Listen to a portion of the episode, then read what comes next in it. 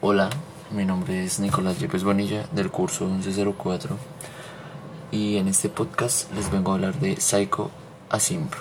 La organización Psycho Asimpro tiene por único objeto recaudar para sus mandantes las percepciones pecuniarias provenientes de la autorización para la comunicación pública de la música, así como el almacenamiento digital o fijación de las obras correspondiente al repertorio de los autores y compositores.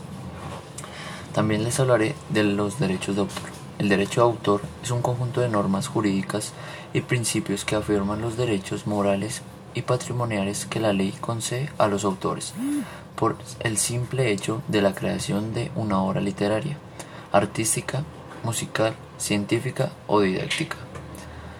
Dos ejemplos de plagio a nivel musical es uno que tuvo Taylor Swift con la canción Shake It Off al parecer el músico J.C.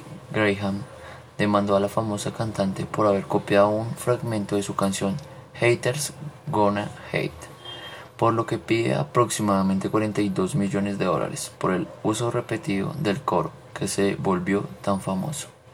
Otro plagio fue el de Robbie Tick y, Pharrell Williams con Blue Red Lines por su similitud con la canción Go to Give Up de Galle.